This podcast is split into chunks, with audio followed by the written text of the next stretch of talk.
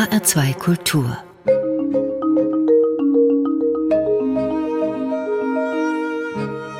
Doppelkopf Heute am Tisch mit Stefan Malinowski. Gastgeber ist Andreas Bomba. Gerade tobt in der Historikerzunft ein Streit um die Familie Hohenzollern eine Auseinandersetzung mit auch juristischen Aspekten und Komplikationen. Es geht um Restitutionsansprüche und Sie, Herr Malinowski, befinden sich mittendrin in diesem Streit. Woran hat sich der Konflikt eigentlich entzündet? Also rein formal kann man sagen, dass dieser Konflikt sich entzündet hat an den Restitutionsforderungen, die von der Familie Anfang der 1990er Jahre gestellt wurden. Da geht es um enteignete Güter und Kunstschätze, die die Sowjets nach 1945 beschlagnahmt hatten auf dem Gebiet der damaligen ähm, sowjetisch besetzten Zone.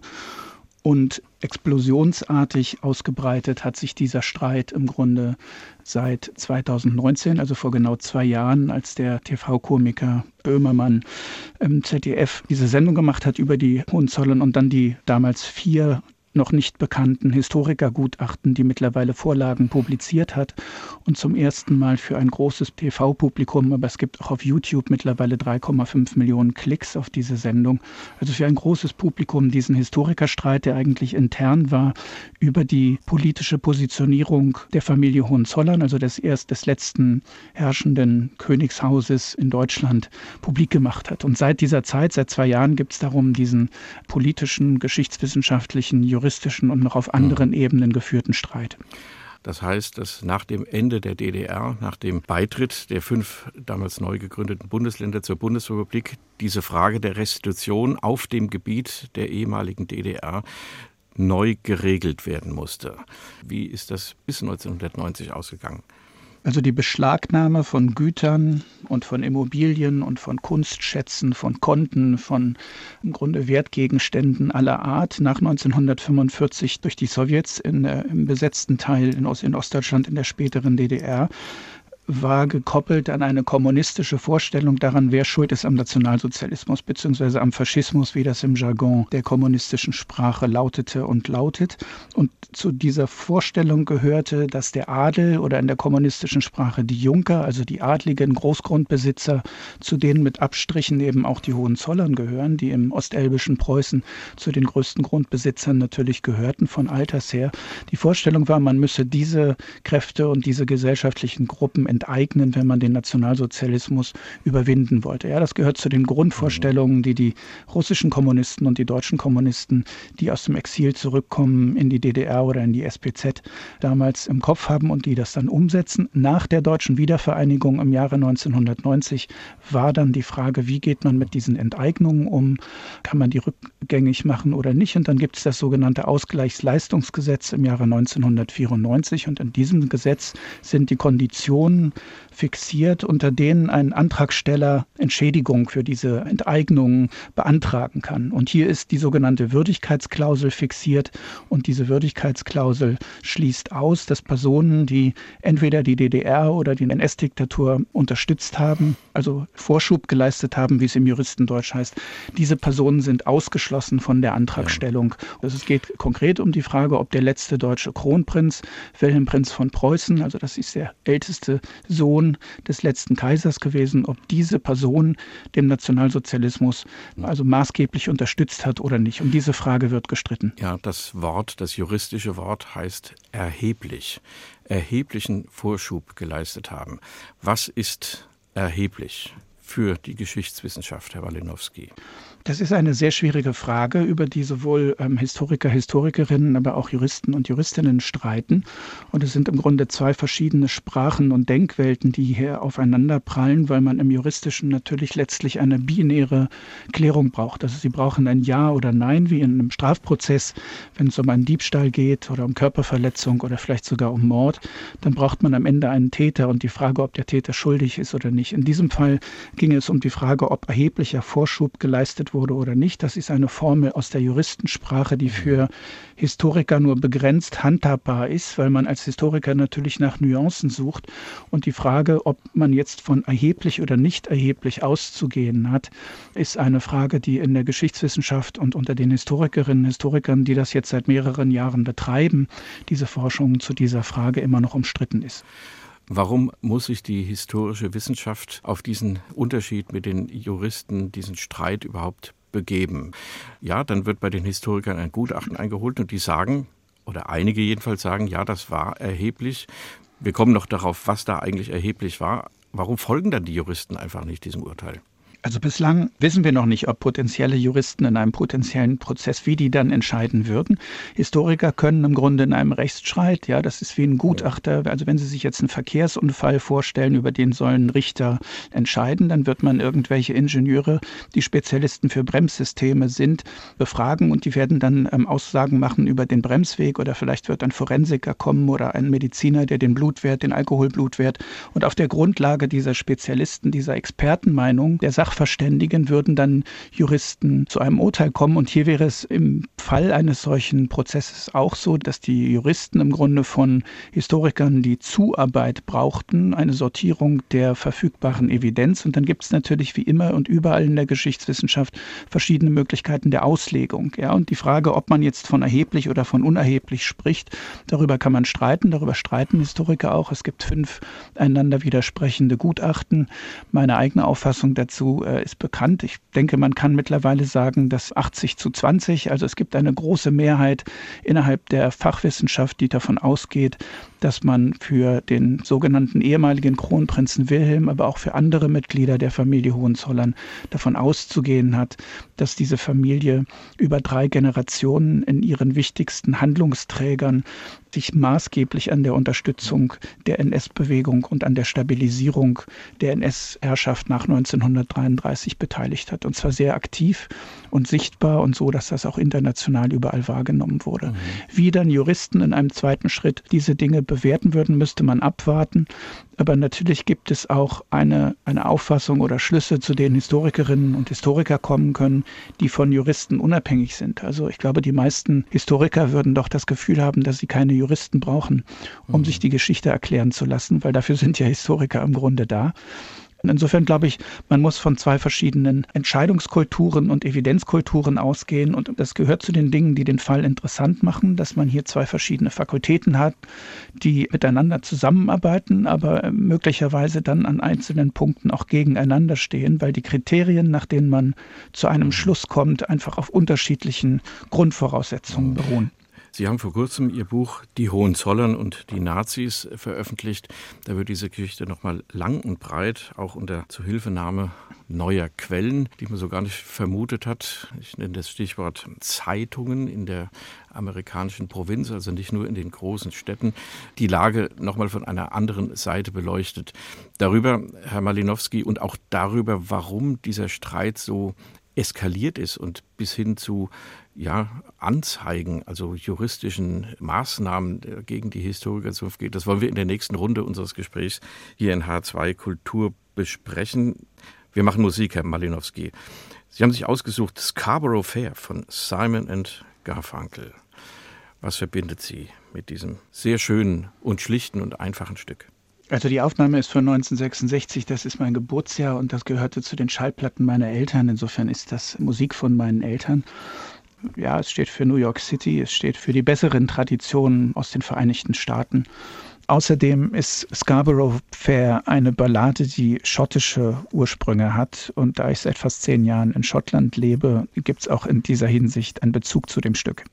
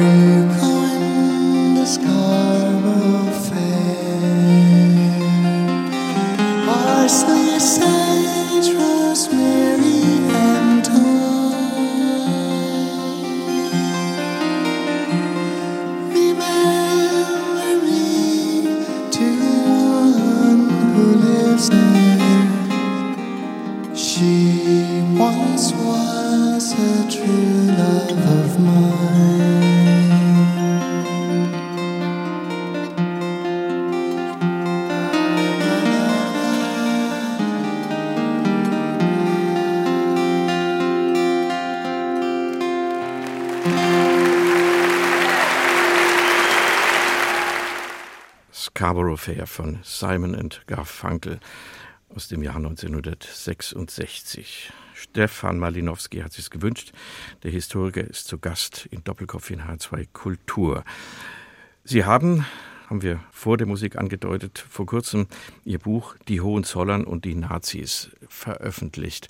Da geht es, wie gesagt, noch einmal darum darzulegen, warum Kronprinz Wilhelm der älteste Sohn des letzten deutschen Kaisers Wilhelms II., der im Naziregime erheblichen Vorschub geleistet hat. Das ist ja die Voraussetzung, dass man die Restitutionsansprüche der Familien Hohenzollern zurückweisen könnte an die Bundesrepublik Deutschland bzw. an das Land Brandenburg.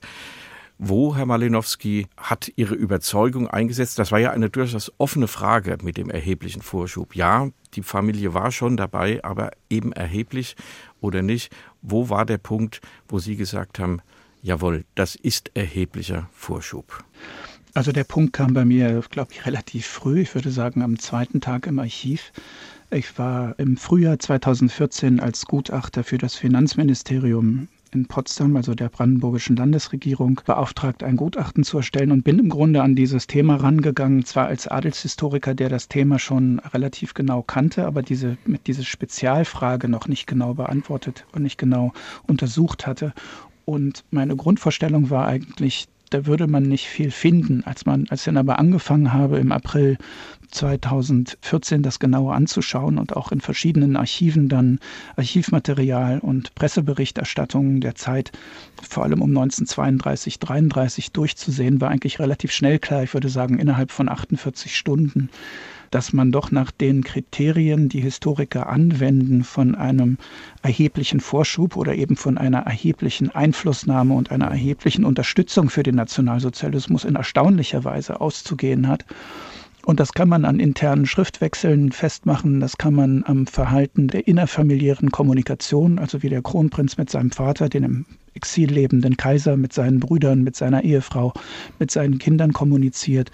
Wie er zu Journalisten spricht und vielleicht am wichtigsten, wie er in der nationalen und internationalen Presse wahrgenommen wird. Also sowohl die deutsche Presse, und zwar ganz gleich, ob kommunistischer Provenienz, sozialdemokratischer, liberaler, konservativer oder nationalsozialistischer. Es gibt überall eine extrem starke Wahrnehmung dieses Prinzen, also diese Figur, obwohl sie keinerlei politisches Amt mehr bekleidet und obwohl er, dieser Kronprinz, fünf Jahre im Exil war, verschlagen auf einer niederländischen Insel im Eiselmeer und nach 1923 dann zurückkommt nach Deutschland. Also diese Figur ist überall in der Presse präsent und es gibt landesweit und international, fast will man sagen global, ein Interesse dafür, wie sich dieser Mann im Privatleben und wie er sich politisch verhält und äußert.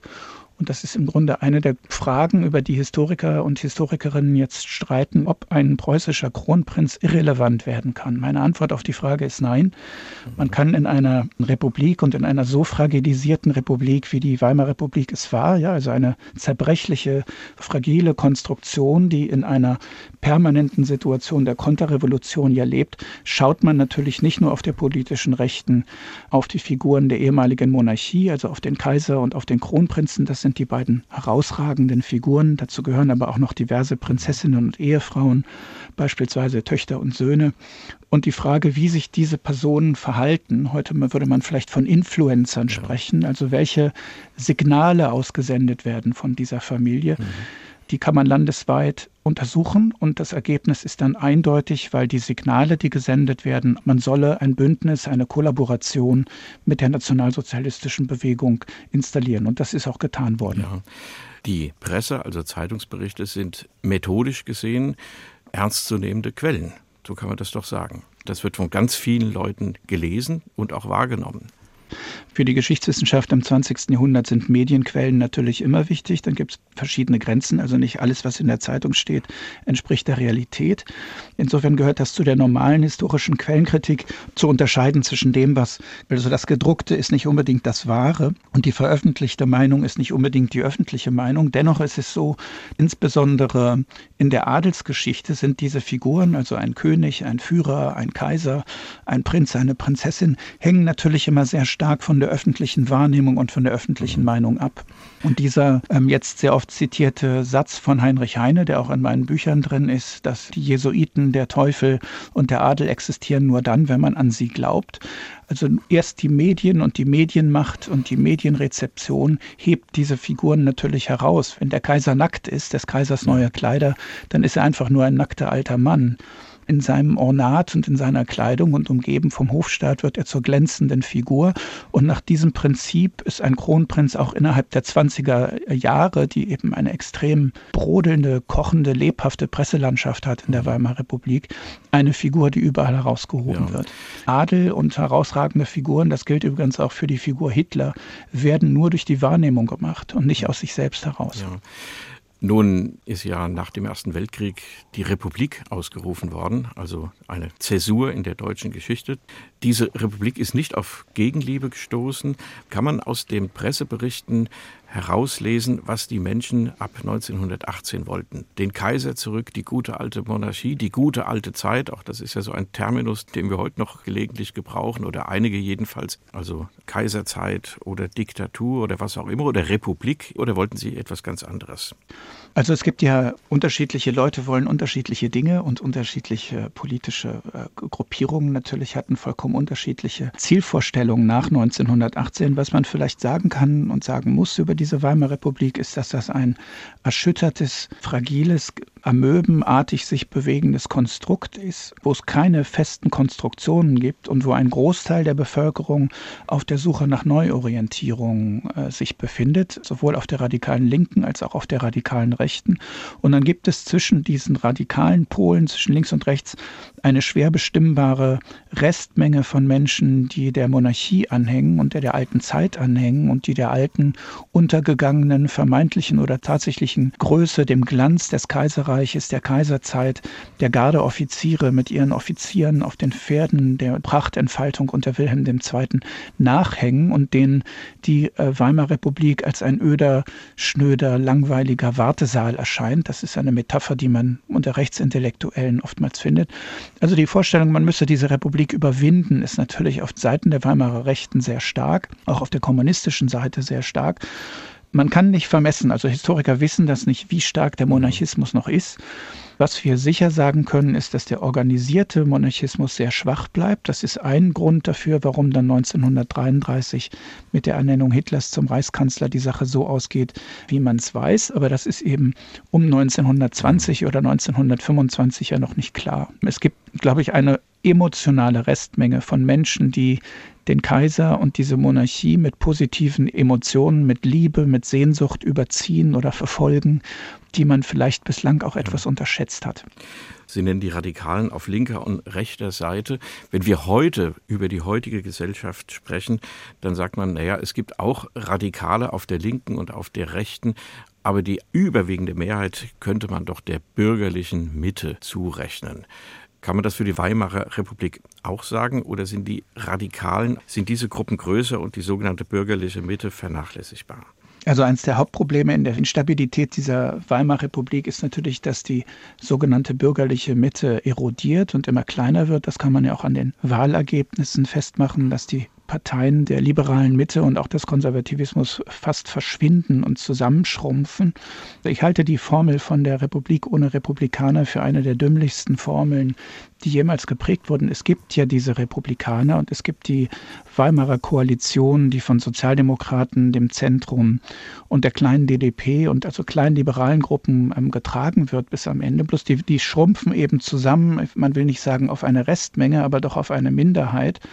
Das Problem, was dann oder die Konstellation, die in die sogenannte Lösung von 1933 führen wird, ist eben, dass es der nationalsozialistischen Bewegung gelingt, in größere Teile der bürgerlichen Mitte hinein zu diffundieren und Teile der bürgerlichen und adligen Eliten in das Lager des Nationalsozialismus rüberzuziehen. Also die Ernennung Adolf Hitlers im Januar 1933 fußt ja nicht primär auf Wahlerfolgen, der Gestalt, dass die Nationalsozialisten in keiner freien Wahl jemals eine absolute Mehrheit errungen haben, sondern es ist ja eine Koalitionsregierung, in der nationalsozialistische und bürgerliche Gruppen zu einer Kompromisslösung finden, die dann eben das erste Hitler-Kabinett ist.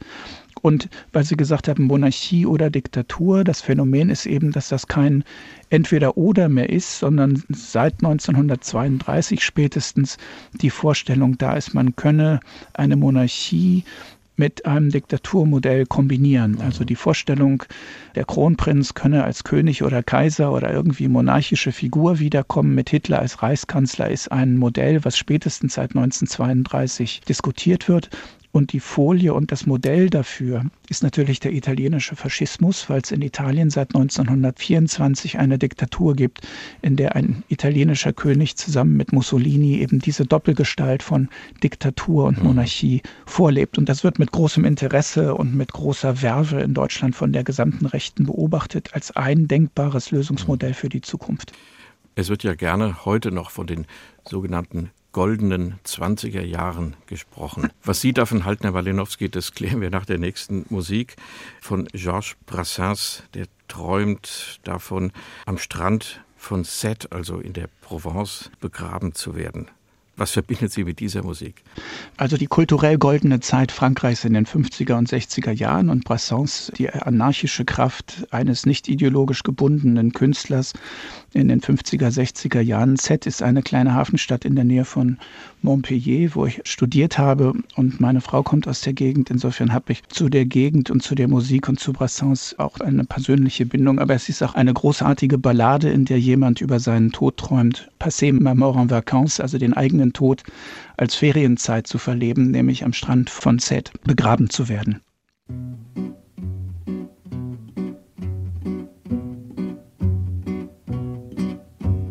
La Camarde qui ne m'a jamais pardonné d'avoir semé des fleurs dans les trous de son nez me poursuit d'un zèle imbécile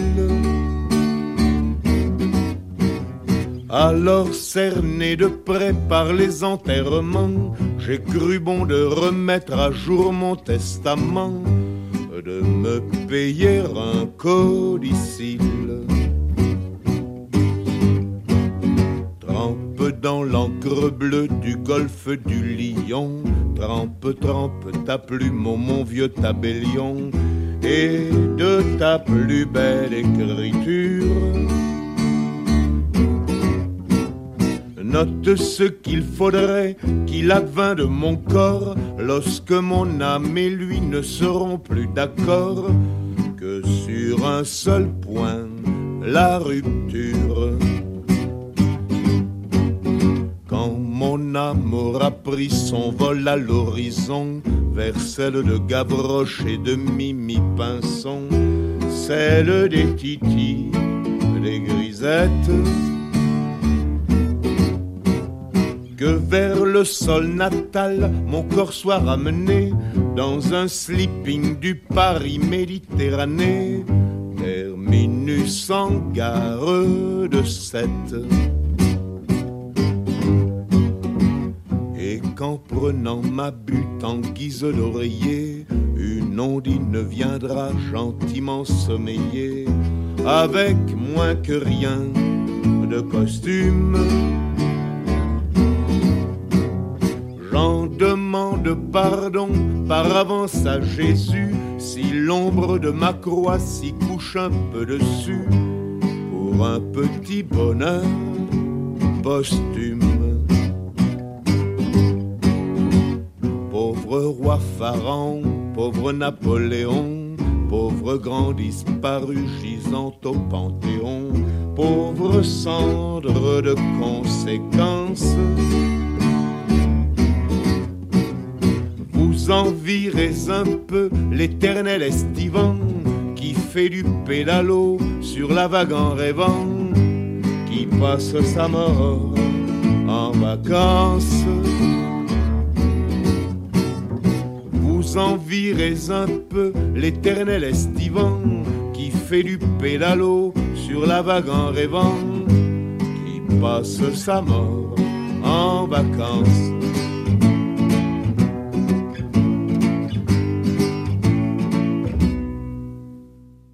Supplique d'être enterré à la plage de Sète, eine Ballade von Georges Brassens. Stefan Malinowski zu Gast im Doppelkopf in H2 Kultur. Wir haben über die Weimarer Republik gesprochen, Herr Malinowski, und ja, die legendären goldenen 20er Jahre. Ja, für Kunst und Kultur, da gab es viel Neues. Aber wenn Sie dieses Wort hören, was geht Ihnen da durch den Kopf? Ähm, Kitsch geht mir dann durch den Kopf und es ist, glaube ich, eine Wunschvorstellung retrospektiv, in der man im Grunde bestimmte Nachtclubs in Berlin meint. Und dann bezieht man sich vielleicht auf 0,3 Prozent der deutschen Bevölkerung der 20er Jahre. Vieles war natürlich golden im Sinne von großartig an den 20er Jahren. Und die Weimarer Republik ist nicht umsonst international und global eine Zeit, ich unterrichte hier in Großbritannien und habe hier eine sehr internationale Studentenschaft, wo man sehen kann, dass die Faszination an diesen deutschen 20er Jahren in Berlin und in den anderen Großstädten ungebrochen ist, auch unter den jetzt 20-Jährigen. Das hat mit Musik zu tun, das hat mit Kunst zu tun, das hat aber auch mit einer intellektuellen und politischen Lebhaftigkeit dieser Jahre zu tun, die in der Tat unvergleichbar ist für das 20. Jahrhundert und sich hinter keiner anderen Stadt der Welt wahrscheinlich verstecken muss. Insofern ist der Begriff goldene Jahre, wenn man ihn so definiert, richtig. Nun ist es natürlich so, dass ein Großteil der Bevölkerung in den 20er Jahren nicht im Negligé äh, und dem Sektglas in der Hand leicht bekleidet morgens um drei mit Kokain in der anderen Hand im Nachtclub äh, getanzt hat, sondern die deutsche Großteil der deutschen Bevölkerung hatte andere Sorgen und andere Ausrichtung. Und ich denke, was etwas verloren geht in der Formel und was aber auch von Historikerinnen eingefangen wird und zum Beispiel in der Fernsehserie Babylon Berlin mir sehr gut gefällt, ist das Porträt einer eigentlich zerbrochenen und kaputten Gesellschaft, die bevölkert wird von kaputten und zerbrochenen Menschen, weil eben dieser Weltkrieg und der für Deutschland katastrophale Ausgang dieses Weltkrieges eine Gesellschaft von sehr großer Fragilität und Verletzbarkeit erschaffen hatte wo dann der Begriff golden ja an seine Grenzen kommt. Wir wissen, es wird ja dann eher braun als golden mhm. am Ende dieser Weimarer Zeit. Und ich denke, dass die Zerbrechlichkeit, die Zerstörung, die aus dem Weltkrieg in diese Zeit hinübergegangen ist und die Schwierigkeiten, diese Republik und diese Demokratie in ihrer Großartigkeit zu retten. Dieses Scheitern und dieses Scheitern zu erklären, gehört eben nach wie vor zu den großen und immer wiederkehrenden Aufgaben, die sich Historikerinnen und Historiker, die sich mit deutscher Geschichte, europäischer Geschichte beschäftigen, stellen müssen. Und ich denke, dass diese Hohenzollern, die etwas wie hier die Familie wie Untote, weil man im Grunde das ja schon beendet mhm. geglaubt hatte, dieses Thema, also dass die jetzt überhaupt nochmal wiederkehren in den Aufmerksamkeitsspektrum, Aufmerksamkeitspegel der Historiker, ist eben eine Möglichkeit, diese alten und großen Fragen über die Weimarer Republik und ihr Scheitern aus einer bislang nur sehr selten eingenommenen Perspektive ja. neu zu lesen. Ich denke, daran liegt die Kraft dieser Debatte. Ja, warum hat sich eigentlich die historische Wissenschaft, wenn ich das richtig sehe, so lange so wenig mit dem Adel und seiner Rolle in der Weimarer Republik, also nach seiner Entmachtung, beschäftigt? Schon der Adel ist vielleicht verkehrt, weil es vielleicht auch da verschiedene Gruppierungen gab. Aber warum kommt das jetzt erst wieder so hoch? Also zum einen hängt sicherlich damit zusammen, dass nach der Weimarer Reichsverfassung und den Rechtsvorstellungen der frühen Weimarer Republik der Adel abgeschafft war. Abgeschafft in Anführungsstrichen, weil die Privilegien des Adels waren schon vorher im 19. Jahrhundert restlos verschwunden. Es verschwindet natürlich eine gesellschaftliche Gruppe nicht. Die Menschen sind ja alle noch da, also die Mitglieder der Hohenzollern sind noch da, auch wenn der Kaiser mit seiner zweiten Ehefrau im Exil lebt und der sogenannte Kronprinz erst 1923, wie gesagt, zurückkehrt nach Deutschland, ist diese Familie präsent, die deutschen Fürsten sind präsent, der deutsche Hochadel ist präsent und die deutschen Großgrundbesitzer. Also der Adel ist noch da, aber die Weimarer Republik hat andere Sorgen und beschäftigt sich mit anderen Problemen. Deswegen haben sich, glaube ich, auch viele Historiker in den letzten sieben Jahrzehnten mit anderen Fragen beschäftigt. Also die erste Antwort war, es gibt die falsche Vorstellung, der Adel wäre abgeschafft und damit irrelevant, obwohl eigentlich ist zur Grundausstattung eines jeden NS-Historikers gehört zu wissen, dass wenn man auf die Konstellation der Personen schaut, die Hitler machen, also die Hitler als Reichskanzler letzten Endes als sogenannte Lösung präsentieren 1933, dann stößt man auf verwirrend viele adlige Namen. Wenn man auf die Reichswehrführung schaut, stößt man auf verwirrend viele adlige Namen. Die DNVP-Führung und selbst bis in die NSDAP hinein hat man eben Vertreter dieser großen Adelsfamilien, die noch eine wichtige Rolle spielen. Ein zweiter Grund innerhalb der Geschichtswissenschaft ist sicherlich, dass als die Sozialgeschichte in Deutschland sich zu etablieren beginnt, das sind die 1970er Jahre in der Bundesrepublik, stark nach amerikanischen, britischen und französischen Vorbildern, ist man interessiert an dynamischen Gruppen, also am Bürgertum, an den Bauern, an den Frauen. Man interessiert sich für Feminismus, man interessiert sich für bürgerliche Kultur, für die Arbeiterbewegung. Und der Adel gilt als backward, als rückständig, als reaktionär und als Gruppe, für die man erst sehr spät wirklich anfängt, Interesse zu entwickeln. Das beginnt im Grunde erst Mitte der 1990er Jahre und ist bis heute ein Nischenthema im Grunde geblieben, sich mit Adelsgeschichte im 20. Jahrhundert zu beschäftigen. Ja, ich erinnere an das ausgezeichnete Buch von Carina Urbach, Hitlers willige Helfer, so heißt das, wo die Netzwerke aufgezeigt werden, deren sich auch die Nationalsozialisten bedienten, also die Adelsfamilien, die ja jedenfalls die Großen, die europaweit miteinander verwandt waren, die dann eben auch bestimmte geheime Missionen vollbringen konnten, ohne dass das großartig aufgefallen wäre in der Öffentlichkeit. Nach 1945, weil Sie die Zeit schon ansprechen, reduziert sich dann die deutsche Sehnsucht nach dem Adel, nach Adelsherrschaft, nach Monarchie in der Lektüre des Goldenen Blatts. Ja, so, so zum einen gibt es diese Vorstellung, die man aus der Zahnarztpraxis kennt, wenn man auf die Bohrung warten muss, eine halbe Stunde und dann blättert man in den ausliegenden Magazinen und dann hat äh, jeder von uns irgendwann mal die Erfahrung gemacht, dass der Adel dann zumindest in diesen ähm, Magazinen noch präsent ist. Aber auch hier würde ich sagen, das Thema ist ernster und es ist bislang praktisch unbearbeitet, weil es natürlich ein Randphänomen ist. Das hängt auch an der Größe des Adels. Diese Bevölkerungsgruppe macht im 20. Jahrhundert für Deutschland ungefähr 0,2 Prozent der Bevölkerung aus. Also es ist eben eine sehr, sehr kleine Minderheit.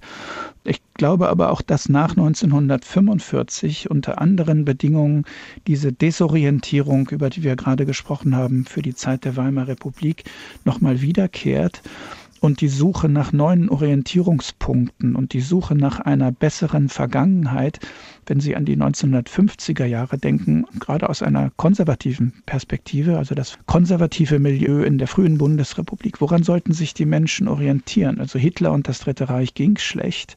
Die Weimarer Republik ist von rechts- und konservativer Perspektive ausgedacht auch kein Orientierungspunkt und man kommt fast vollautomatisch dann wieder beim Kaiser beim alten Preußen und eben auch bei den Hohenzollern an. Und ich glaube, man brauchte diese Leitfiguren und diese Vorstellung einer besseren, vorzeigbaren und für sich selbst verwendbaren, positiven Vergangenheit in den 1950er, 60er Jahren im Grunde genauso wie bis in die Gegenwart hinein. Also ich glaube, es gibt bis in die Gegenwart hinein Kollegen oder Zeitgenossen, die den Wunsch haben, in Deutschland ähnlich positive, ungebrochene Geschichtsbilder zur Verfügung zu haben, wie man das in Frankreich, in Russland, in den USA oder in anderen Staaten, in Großbritannien ist das natürlich ganz besonders stark. Ja, die britische Vorstellung, man sei immer on the sunny side of the street oder immer auf der richtigen Seite gelaufen, das hätten viele Zeitgenossen in Deutschland, glaube ich, in der Gegenwart auch gerne. Und wenn man nach solchen positiven Leitbildern sucht und nach Vorführungen, spürbaren Figuren und Symbolen und Ritualen, dann ist der Rückgriff aufs Kaiserreich und ältere Jahrhunderte, die dann in irgendeiner Form mit Hochadel, mit Königinnen und letzten Endes mit den Hohenzollern wieder verbunden sind, gar nicht so abwegig. Ja. Königinnen und Prinzessinnen, auch männlicher Art, kommen auch viel in Kinderbüchern vor.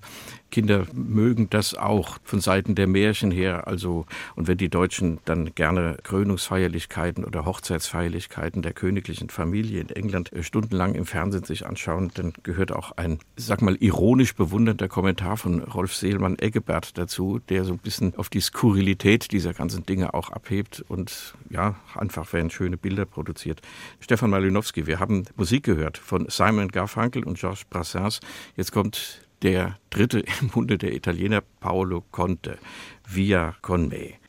Ja, das spielt auch in meiner Biografie eine Rolle. Ich habe als ähm, Doktorand drei Jahre in Italien gelebt, in Florenz, und das ist Musik aus dieser Zeit. Conte steht für mich für die große Tradition der italienischen Liedermacher oder singende Autoren, wie sie sich selbst nannten. Es ist, äh, wie ich finde, eine großartige Ballade über einen großen Aufbruch.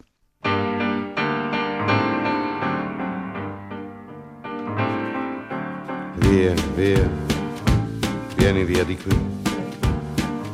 Niente più ti lega a questi luoghi, neanche questi fiori azzurri. Via, via, neanche questo tempo grigio, pieno di musiche e di uomini che ti sono piaciuti. It's wonderful, it's wonderful, it's wonderful. Good luck, my baby, it's wonderful. It's wonderful, it's wonderful. I dream of you. Chips, chips. Do do do do do. Chiboom. Do do do do do. Chiboom, chiboom, boom. Do do do do do. Via, via. Vieni via con me. Entra in questo amore buio. Non perderti per niente al mondo. Via, via non perderti per niente al mondo lo spettacolo d'arte varia di uno innamorato di te. It's wonderful, that's wonderful, that's wonderful. Good luck, my baby, that's wonderful, that's wonderful, it's wonderful. I dream of you. Chips, chips. Do do do do do. Chip, chip. Do do do do do.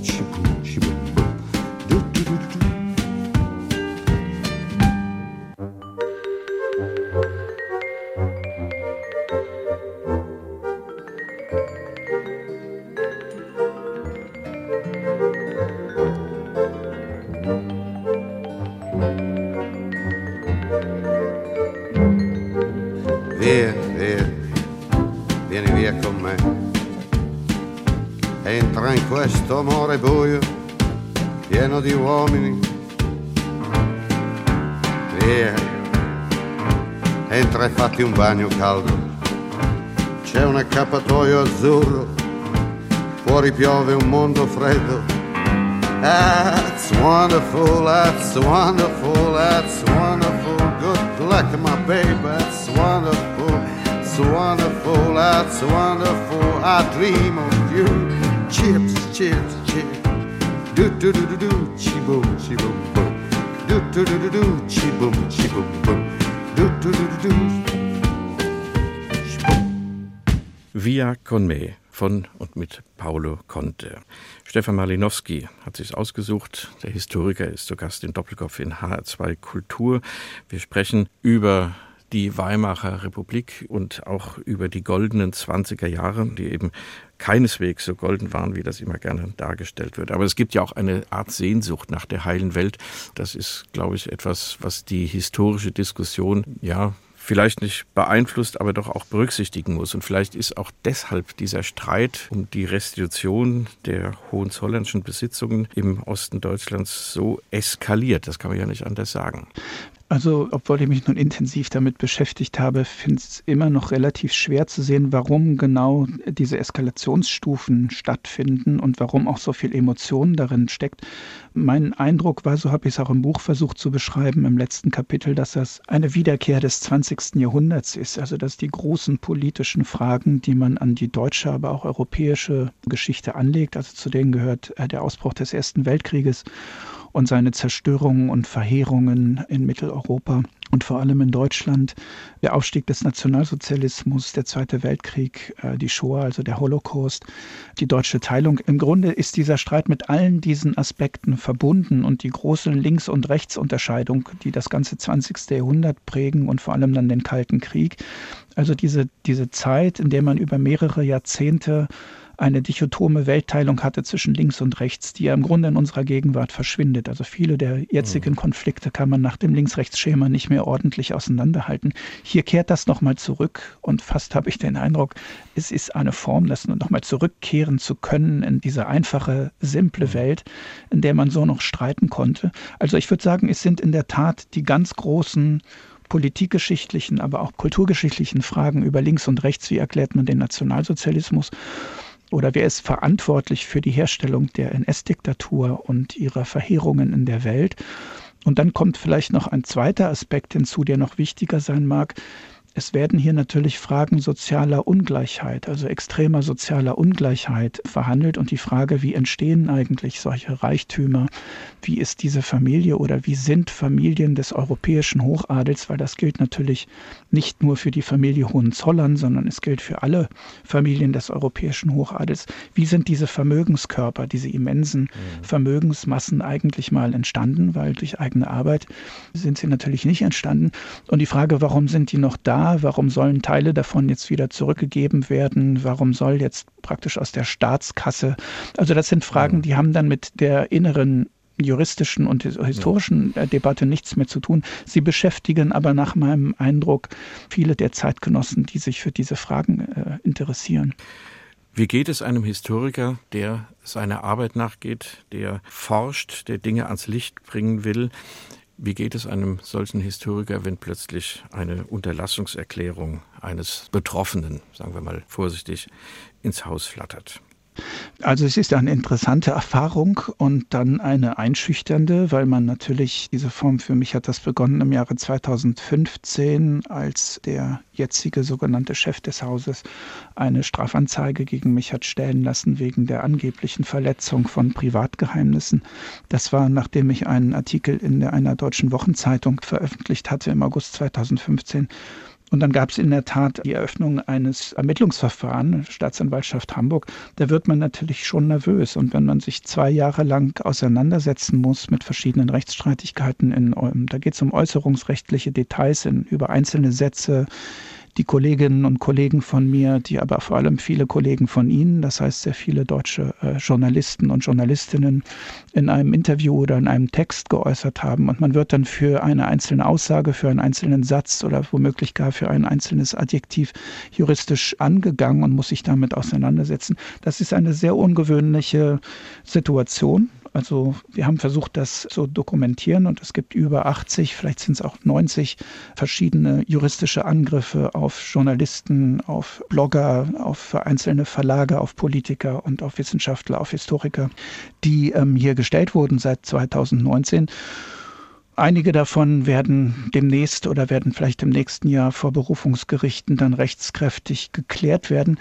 Es ist eine ungewöhnliche Situation, die das Sprechen und Schreiben und auch das historische Arbeiten verändert, weil man natürlich vor jedem Live-Interview und auch vor jedem Text, den man publiziert, mehrfach überlegen muss, ob es nicht irgendeinen Satz gibt, den man wieder angreifen könnte. Ja.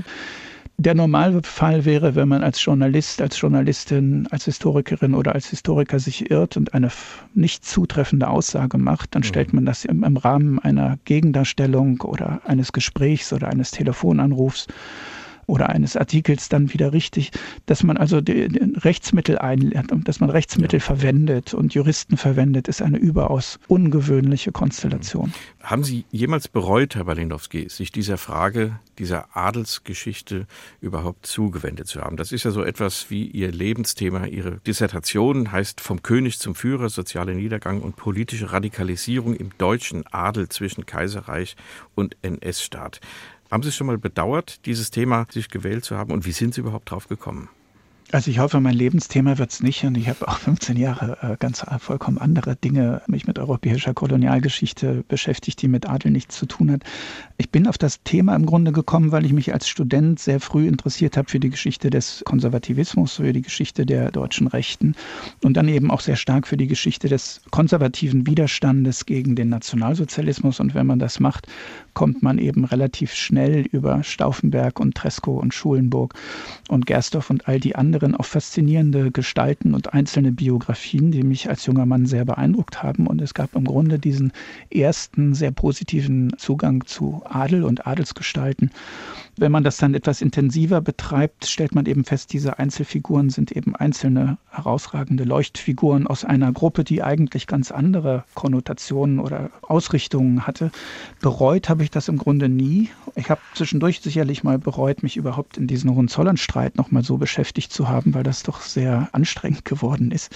Insgesamt, ich denke aber, dass das Feld der Adelsgeschichte sowohl in Politik als vielleicht noch viel mehr in Kulturgeschichten überaus interessant ist. Eine faszinierende Gruppe faszinierendes Feld und in einer Zeit, in der man den Eindruck hat, also zur eigenen Gegenwart, wo man den Eindruck hat, die Unterschiede zwischen einzelnen Gruppen werden immer flacher und die Welt wird immer flacher ist es eine vorindustrielle, vorkapitalistische, in vielen Zügen sogar antikapitalistische Gruppierung von Menschen, die vollkommen andere Wertmaßstäbe verfolgen als die bürgerliche Mitte. Und ich glaube in der Tat, dass in der Adelsgeschichte für das 20. Jahrhundert in den nächsten Jahrzehnten für Historikerinnen und Historiker, zum Beispiel für Doktorarbeiten, wirklich noch sehr viel zu holen ist. Und da gibt es noch vom Anekdotischen bis in das Analytische hinein eine farbenprächtige, schillernde, nuancierende Form von einem reichen Erzähl- und analytischen Feld, was man noch aufmachen kann, um deutsche Geschichte nochmal neu zu erzählen. Ja, also die deutsche Geschichte muss dann nicht umgeschrieben werden, wenn man es vom Adel her erzählt, aber es sind doch Nuancen drin, die auch Kenner, die das sehr lange machen, die Geschichte überraschen in der Vielfalt und in der Andersartigkeit von Perspektiven, die man in der Regel als Nichtadliger eben nicht auf dem Radar oder Schirm hat die Luft, die wird schärfer in der wissenschaftlichen Debatte. Kann man das allgemein so sagen?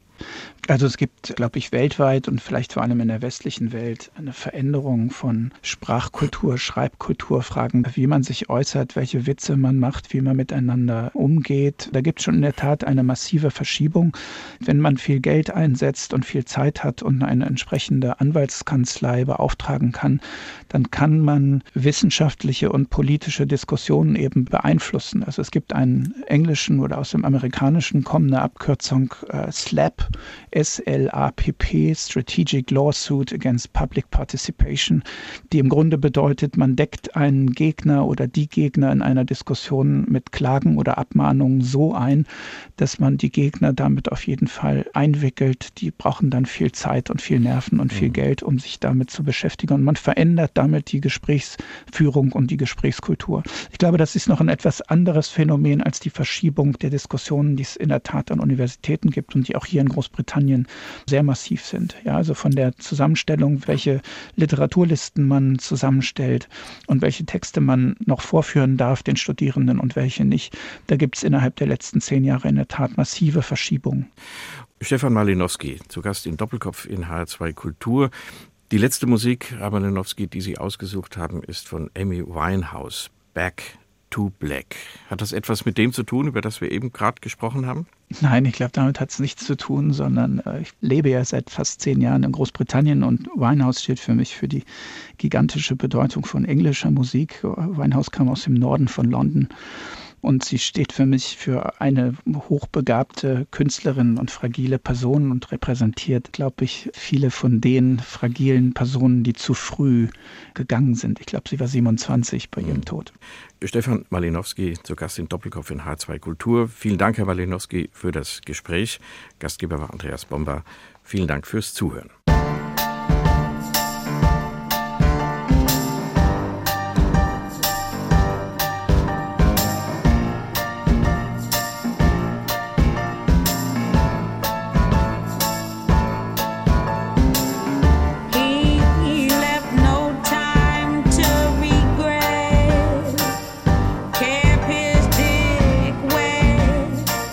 same.